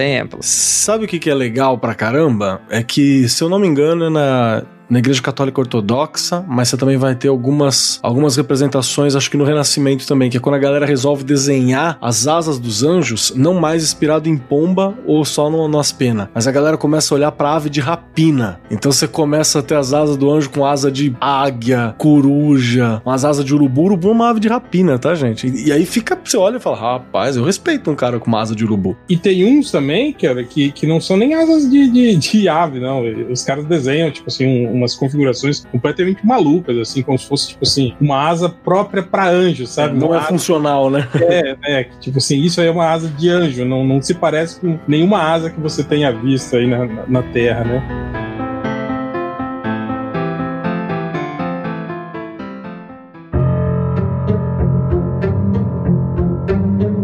E essa parte da iconografia, ela é muito interessante que, de fato, né, ela meio que consagrou, né, essa coisa de ser uma pessoa muito bonita, geralmente homem, né, com aquela coisa com traços mais delicados, porque isso fala muito sobre aquela discussão também do sexo dos anjos, né, tem um pouco dessa, dessa interpretação de que os anjos, eles têm, eles não são homens nem mulheres, inclusive, né, eles são meio a meio, né, então tem aqueles traços mais andrógenos, né, tanto que no filme do Constantine é a Tilda Swinton, né, que faz. Ou é, ou é a Tilda ou é o boneco do Ken, né? É sempre dessas duas opções. Mas assim, é, é bom lembrar que em Gênesis 6, os anjos. Eles faz o rapa, né? é, os anjos descem pra terra, se apaixonam pelas filhas dos homens e têm filhos com elas. E estes são os monstros da antiguidade, os monstros e os heróis da antiguidade. Eu já li a respeito disso, mas era tipo. Eu acho que era um roteiro. Vai pra Enoch, cara. Enoch é inteiro disso. E aí falava sobre isso, sobre esses filhos que montaram uma ordem secreta de, de filhos de anjos, que meio que uma, uma maçonaria feita por filhos de anjos que vão, digamos assim, mantendo a, a, a linhagem. Mas eles foram destruídos no dilúvio. É. É isso que contaram pra você. N- Nesse estudo, não, eles se mantinham e aí eles estavam, digamos, esperando novamente a, a grande guerra. Tem algum RPG que, tipo, a galera que reencarna são esses, esses filhos de anjo, assim. Tem um RPG disso aí. Eu não vou lembrar agora, não, mas tem. É cri- criança índigo o nome. É criança cristal. Mas ó, os filhos dos anjos, não os anjos, os filhos dos anjos que morrem no dilúvio, depois que eles morrem, os espíritos deles, de acordo com é, Jubileus, eu acho esse. Jubileus e Enoque que vão, são tipo a versão estendida, sabe? Gênesis 6 só fala, ah, os anjos desceram, tiveram filhos. Eu não gosto de jubileus, hein? No meu canônico, jubileu não vale. No meu canônico aqui fica acaba em Enoch. Os filhos dos anjos não, não voavam, né, Tupá? Não. Eles eram gigantes e destruíam as coisas. Deixa eu contar como que os demônios vieram. Porque daí, depois que eles morrem no dilúvio, Deus vai aprisionar os espíritos dos filhos dos anjos. E daí o anjo de Mastema, que é um outro anjo específico lá, que é o anjo, né, da, da vingança, etc. Ele fala, pô, Deus, dá mó trabalho punir as pessoas, tal, posso ficar com os espíritos aí de filho de anjo para fazer o trabalho comigo? E Deus fala, Sussa, é seu, tantos por cento. Aí ele pega a porcentagem, esses daí são os demônios, olha aí. Não, calma aí, calma aí. Primeiro, tem alguns mistérios aí pra mim.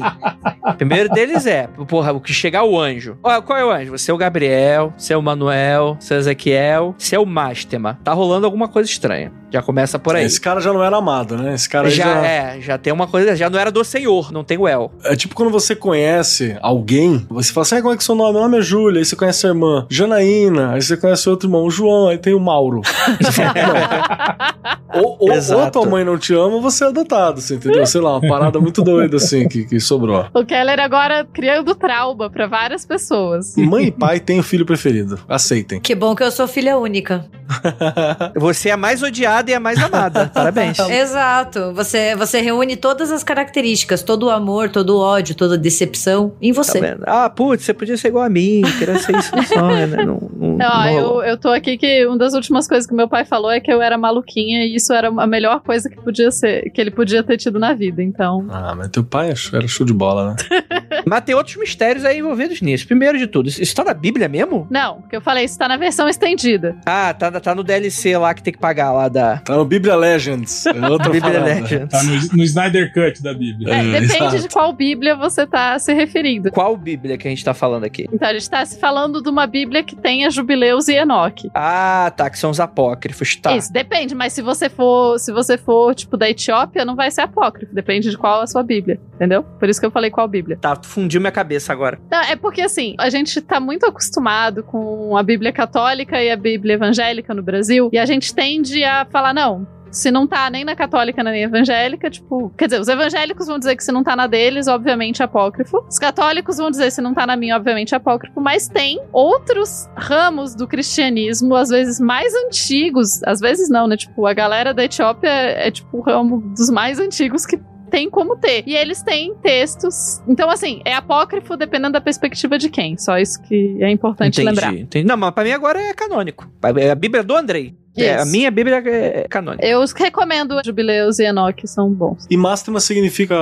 Também tem esse rolê, né? Que ele era tipo detestado, hostilizado, né? Tinha, tinha uma parada dessa, tem um significado desse, tipo, ah, alguém que é. A gente deixa pro lado, assim. É. Então, por isso que não tá dentro do, do escopo de ser uma função, sabe? isso. Também. E assim, Entendi. É porque ele, obviamente, no texto, ele obviamente faz parte da corte celestial, mas ele é o cara, ele é o chefe dos demônios. O que nos leva a crer que nessa perspectiva os demônios estão cumprindo um papel aí de Deus, né? Então, na enfim. folha de pagamento, que nem o Satanás em Enoch. Mas aí é outra questão. Que- Perdão, que nem, o, que nem o Satanás em Jó, né? Isso, Que tá na folha de isso. pagamento. Mas aí também a gente tem que tomar um certo cuidado, que é interessante, porque quando a gente tá falando então desses demônios, a gente não tá falando do demônio que a gente tem como tradição, do tipo que vai pegar o cara da cachaça. A gente tá falando de outro rolê. Não, tá falando desse demônio mesmo. Ah, tá, tá- também? É, esse daí. Ah, é? A existência deles é pra punir os homens que tão, não estão seguindo as leis de Deus. É, Entendi. É, o- é esse demônio, é o demônio que tá aqui pra corrigir a galera, pra tentar o, o, o pecador. Mas não é o demônio que dá a cachaça? é o diabo que botou pra nós beber.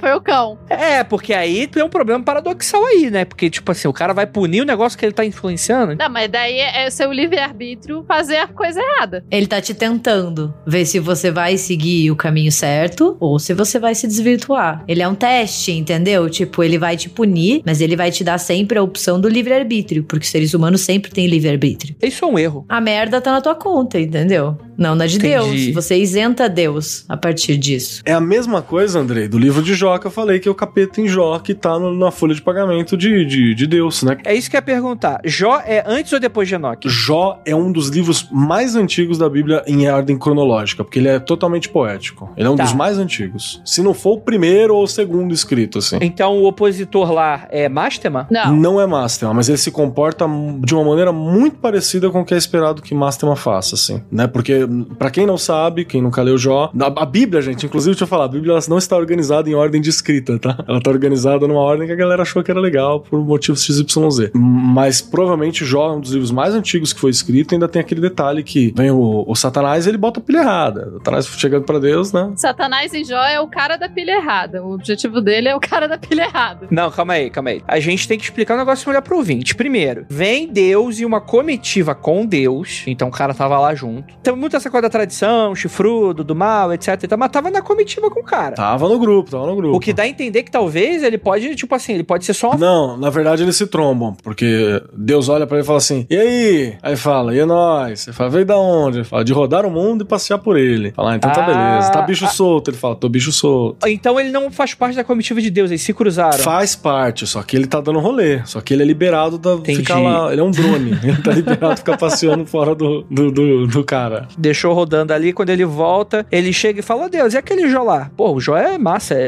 o Jó é show de bola, né? Mas é massa mesmo?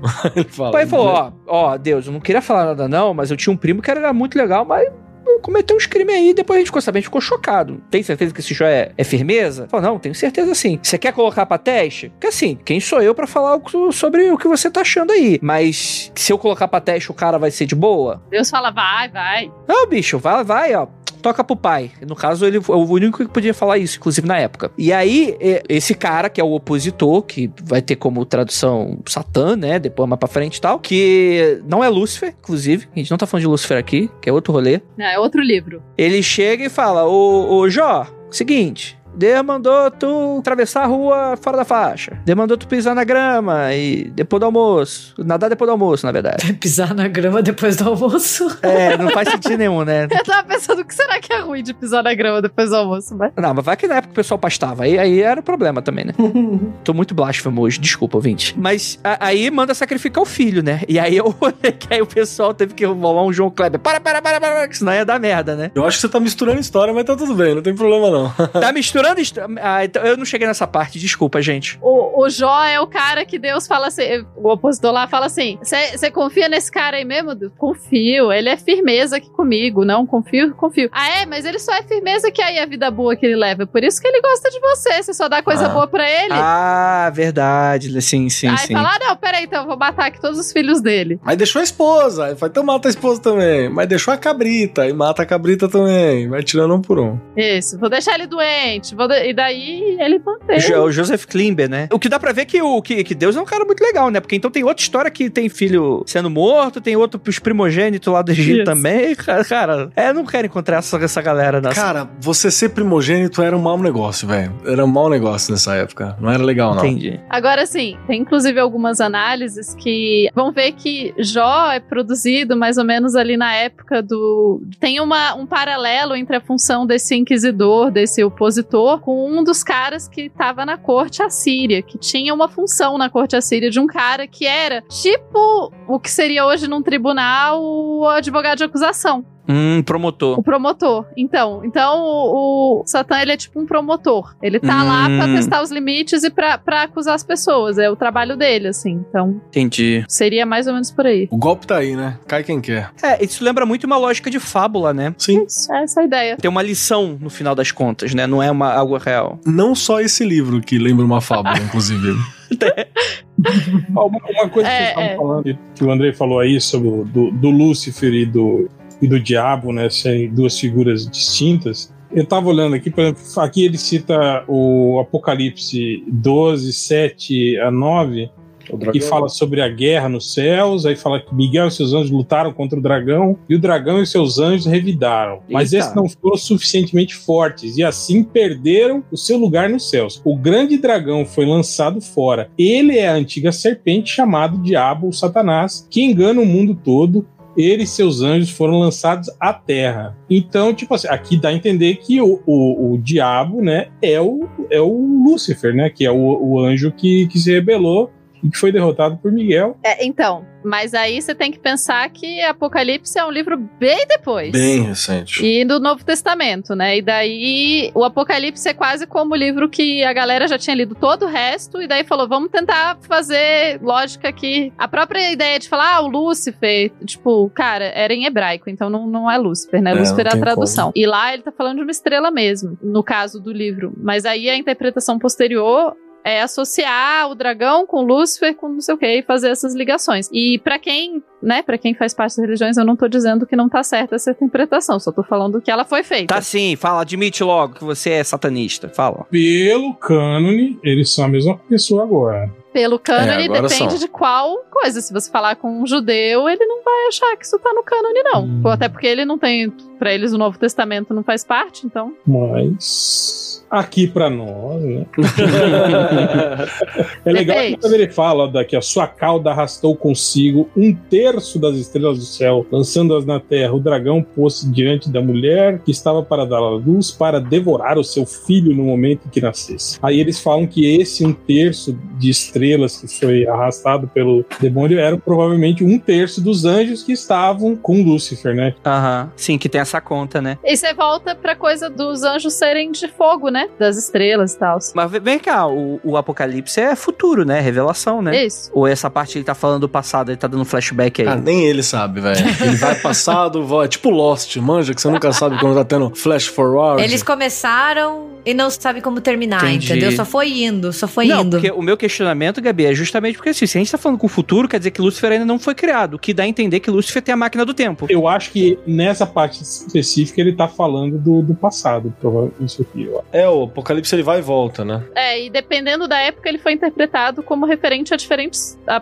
pessoas. É tipo as bestas de Daniel, que já, tipo, ah, a quarta besta é Roma, não, a quarta besta é os Estados Unidos, não, a quarta besta é. Cada época você interpreta a quarta besta. E a mesma coisa é o Apocalipse. Cada época, tipo, ah, é Roma, não, não é Roma, é tal. César Nero. Isso, é, é, é a vantagem da poesia, que você pode interpretar ela com a sua época. Muito bom, muito bom. Então, aquele papo ali de que não tem Lúcifer na da Bíblia, acabou, né? Tem, pelo visto. Ah, existe uma passagem que fala de uma estrela, que é a estrela da manhã, mas tá em hebraico. Que é Lúcifer. Não, mas tá falando da estrela na passagem, não tá falando de, tipo, uma estrela personificada. Não tem o nome Lúcifer. Você tá fazendo o mesmo esforço de falar que, que o anjo do Senhor é Jesus. O anjo do Senhor do Velho Testamento é Jesus no Novo. Tá, Você pode fazer teologia em cima disso, você pode acreditar nisso pra caramba, fazer maior sentido pra você. Mas não é isso que tá escrito exatamente. É porque a figura de Lúcifer, ela procede da relação com os caldeus, né? Então é o astro da manhã, o filho da aurora. A estrela Vênus, ele é associado ao rei da Caldeia. Então a primeira aparição do que a gente pensa como Lúcifer é em Isaías 14, 12, se eu não me engano. Sabe? Então que daí tem a estrela da manhã e a queda. E depois, muito tempo depois, é que Lúcifer, Satã, Diabo, tudo isso vai virando... Vai se misturar. É, Isso, e daí alguém olha, depois, quando tudo se mistura, alguém olha e fala: Ah, olha aqui, em Isaías já falavam de Lúcifer. O que a Gabriela falou tá aqui, ó. No, no Isaías 14, 12, ele fala: Como você caiu dos céus, ó estrela da manhã, filho da alvorada, como foi atirado da terra, você derrubava as nações. Você se dizia de seu coração: Subirei aos céus, erguerei o meu trono acima das estrelas de Deus. Tipo assim, ele querendo ser mais do que Deus. E eu me assentarei no monte da Assembleia, no ponto mais elevado do Monte Santo. Subirei mais alto do que as mais altas nuvens, serei como o Altíssimo. Então, aqui eles não falam propriamente o nome de Lúcifer, mas estão falando de alguém que era a estrela Pode estar falando do Elon Musk facilmente, assim, sabe?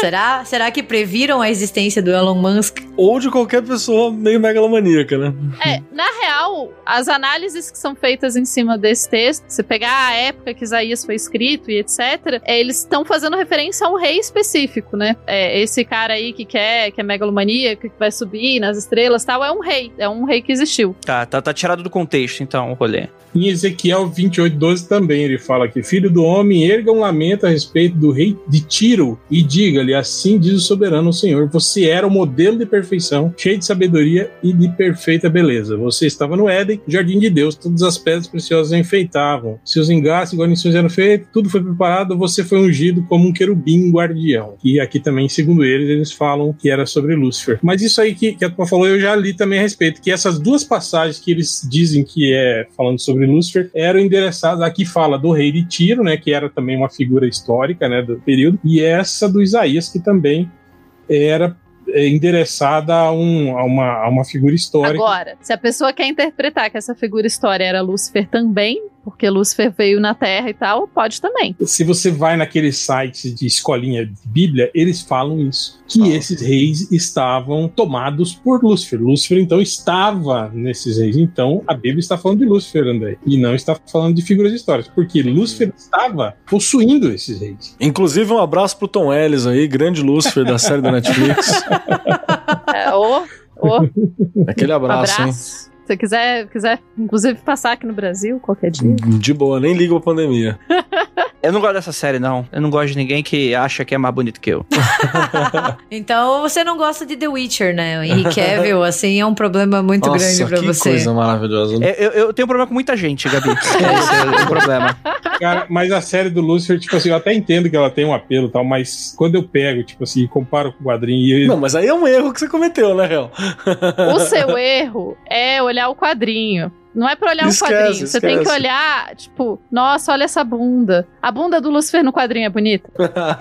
O Lúcifer voltou pra Terra e aí ele resolveu ajudar uma policial a solucionar o crime. Não, não, ele resolveu ficar pelado na TV pra gente, que é mais importante que qualquer outra coisa. Eu adoro, mano. Na verdade, ele tá crimes. testando o nosso livre-arbítrio pra saber se a gente tá nos conformes de Deus. Por isso que Lúcifer é tão gostoso na série, entendeu? Pra ver se a gente tem, assim, se a gente tá no caminho certo. Isso. Por isso que Isso. ele mostra a bundinha dele. É tudo um teste. Toca piano, faz essas coisas, é teste. Vai querer esse Lúcifer ou você tá fechando com Deus, entendeu? É isso que a série levanta. Ele canta também. Ele canta, toca piano. E resolve crimes. E resolve crimes. Eu acho essa série genial, é tudo que eu precisava numa série. Eu adoro série que, tipo, tem um monstro do dia, resolve o monstro, pronto. Eu não gosto quando começa a ter muita história, fico, ah, prende logo, cara, eu quero saber quem cometeu o assassinato. É isso que é importante. Muito bom, muito bom. Eu gostei do Mundo Freak com a linha bíblica, viu, Andrei? É, vamos, vamos montar, vamos montar. Mas pouca gente sabe. Pouca, eu vou contar, vou fazer a revelação agora pra vocês e pros ouvintes, assim. Vai fazer o apocalipse, faz o apocalipse aí. Revelations of the Days. Ué, você não vai fazer uma revelação? Mesma coisa. Nossa, essa, essa eu gostei, piada bíblica, isso aí tá dentro do tema. Se fosse qualquer outro episódio, o jovem Andrei, na escolinha, pré-escolinha, foi até o CA, na época, acho que nem existe hoje CA. É, nossa, eu tô falando igual o pai de família. O que que é um CA? É, o que que eu sei pra gente saber se existe. Tem o primeiro Jardim 1, Jardim 2, Jardim 3, CA, que dividia e tinha a primeira série, né? Agora já acabou essa porra toda. Na minha concepção era o pré. Então, tem- temos, temos tá convoluto aqui essa conversa aqui, por causa dos tempos. É, porque eu sou a mais jovem, né? Tô brincando. Eu entrei na primeira série direto. Eu, quando estudei também, era só o prézinho, não tinha esse negócio de maternal e blá blá. Era pré, do, do pré pra primeira. E terminava tinha- na oitava série, viu? E escrevia em copta, né? Inclusive, nessa época. Não, ele, fa- ele fez o científico. Não tinha nem oitava série, o científico. Mas conte, Andrei. É, foi- era no que tinha formatura. É, Eu vou parar com esse lance de idade, porque depois do 3.0 eu não quero mais falar de idade. Ah, eu não cheguei lá, não sei o que é isso então ainda. é mais nova. Agora o Andrei vai chorar num canto. Eu não vou roubar toda a tua vitalidade. Não, mas o que que acontece? O meu prézinho foi numa escola crente. O problema foi que eu depois desaprendi tudo, mas eu, eu tenho- tinha essas histórias. Eu aprendi Arca de Noé. Eu acho que eles não ensinavam Lúcifer naquela Seria a Arca de Noé o paraíso furry? Fiquem com essa dúvida. Então é isso, gente. A gente comentou bastante sobre as formas doidas dos anjos e gostaria muito de agradecer a presença desses maravilhosos, dessa mesa maravilhosa para você que tá terminando de escutar esse podcast. O que me lembra uma questão muito importante que a gente ainda não tem um episódio falando sobre Lúcifer. Não a série de TV ruim que o pessoal gosta, mas o homem. O, o homem, o dito cujo, o, o senhor das trevas. E, aliás, me atreveria a dizer que precisamos de dois casts, né? Um sobre Satã e outro sobre Lúcifer, né? Com certeza. Com Dá certeza. episódio completamente. Vamos fazer um 366 um, aí no 666 a gente faz os outros. Não, nem fudendo que eu vou estar vou tá gravando um podcast de 666. É, Deus me livre disso. É isso, gente. Então, Gabi, onde é que o pessoal te encontra? Bem, eu tô toda quinta-feira no RDMcast. Nós estamos no Twitter como RDMcast e no Instagram como República do Medo. Nós somos um podcast semanal sobre horror nas suas mais diversas formas. E também, se alguém quiser me seguir nas redes sociais, eu estou tanto no Twitter quanto no Instagram como Gabi M Laroca com dois Cs. Perfeito. É, tu já tá cá. Tu quer fazer jabá? Quer fazer? Vão lá no Instagram, Hell Universes, vão lá se divertir, só isso. O MDM eu dispenso. Não gosto daquela pessoa. Então é isso, gente. Muito obrigado para todo mundo que ficou até aqui. E aquilo. Não olhem para trás. Be not afraid.